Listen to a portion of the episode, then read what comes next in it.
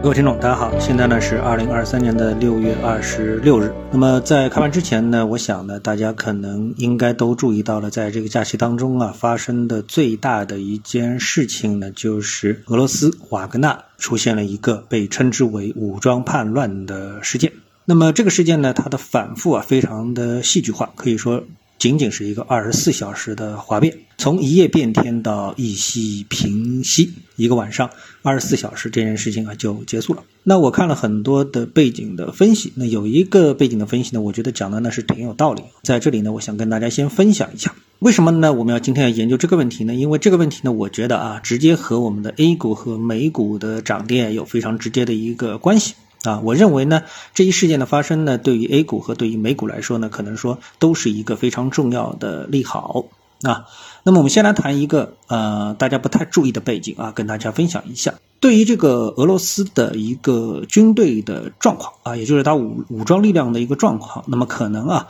不管是外国人还是中国人啊，我们就说中国人吧啊，对此呢可能会觉得非常的迷惑，因为一般情况下，你看不管是美国还是中国啊，我们都是有一支统一的军队，而在俄罗斯呢，我们起码看到了各种各样的不同的军事集团，一个它有正规军，对吧？另外一个呢，就像有瓦格纳这样的雇佣军。还有呢，哎，像这个车臣的啊，卡德洛夫的啊，这样的一个军队啊，我们也可以称之为外部军队啊。那么，在整个的俄乌战争当中呢，这些军队都上场了，而且呢，都有非常突出的表现啊。那么这个背景是什么呢？哎，似乎呢是这样的啊。我们看到有一个分析这么说的，就是说。俄罗斯的正规部队啊，他们负责挖战壕，因为呢，他们在正面进攻当中呢，跟乌克兰呢没有取得上分，所以呢，他们呢就就地挖战壕，等待着乌克兰反击之后呢，那么他们呢做一个防守反击啊，所以呢，这个呢就是国防部正规军在干的事情，而以普利戈任为首的瓦格纳呢，他的任务呢，哎，就是这个占领啊巴赫穆特。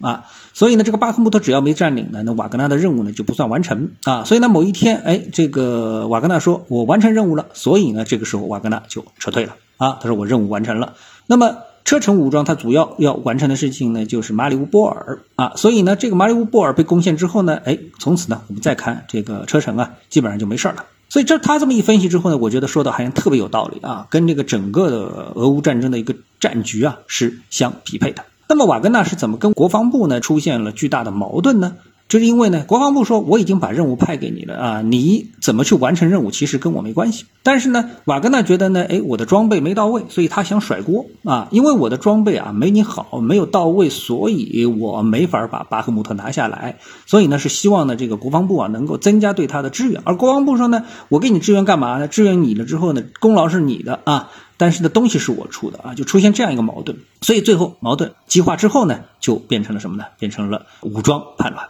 但是呢，我们经过前面的一个背景之后呢，哎，我们发现啊，那么因为最后解决这个问题啊是什么？首先从矛盾，然后呢变成武装叛乱。一开始呢宣布他是叛乱，然后最后呢又宣布啊这个无罪啊，这个刑事立案啊是被撤销。那么在这个过程当中呢，呃，对于这个旁观吃瓜群众来说的话呢，可以说是目瞪口呆。也就是说，二十四小时的里面啊，这个舆论啊，可以从左到右，从右到左啊，这个一百八十度反复的啊，这个翻转啊。那这对于我们吃瓜群众来说呢，都感觉是难以接受啊。但是呢，起码一个结果是什么？结果啊。就是，哎，这个我们知知都知道啊，在这个俄乌战争之中啊，那么目前的战争的平衡主要是什么？主要是在俄罗斯方面呢，有三个军队啊，一个呢就是正规军，国防部的正规军，另外一个呢是瓦格纳啊，还有一个呢像比如说车臣，当然还有其他的我们不太熟悉的一些军事集团。那么和整个的乌克兰及其背后的北约啊，形成了一个相对平衡啊，相对平衡。我们不去评判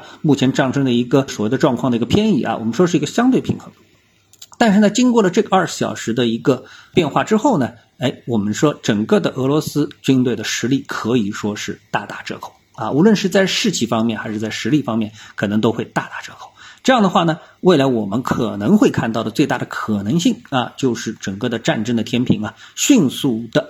这个。偏向于就是胜利的天平啊，胜利的这个呃迅速的偏向于乌克兰，那么从而呢让俄乌战争呢加速的结束啊。如果说这样的一个事情发生的话，那我们大家都知道，其实我们现在啊整个的全球的资本市场最担心的无非是两件事情，一个是俄乌战争啊到底什么时候结束啊，另外一个呢就是美联储是不是会继续的加息啊。那么在这过程当中，任何的一个事情向好的方面。这个发展啊，都会对我们的资本市场形成一个利好啊。我觉得逻辑应该是这样的。所以呢，这两件事情可能都需要关注：一啊，俄乌战争的进程；另外一个就是美联储所要求的百分之二的这么一个加息的目标啊，就是通胀的一个目标，到底最后是以什么方式的来实现啊？是不是还要继续？大幅的一个加息，这个决定了我们来看美股它的一个涨跌，而对于 A 股来说，可能同样存在着这样的一个问题：不利因素越少，对 A 股利好越多啊。好，谢谢各位收听，我们下次的节目时间再见。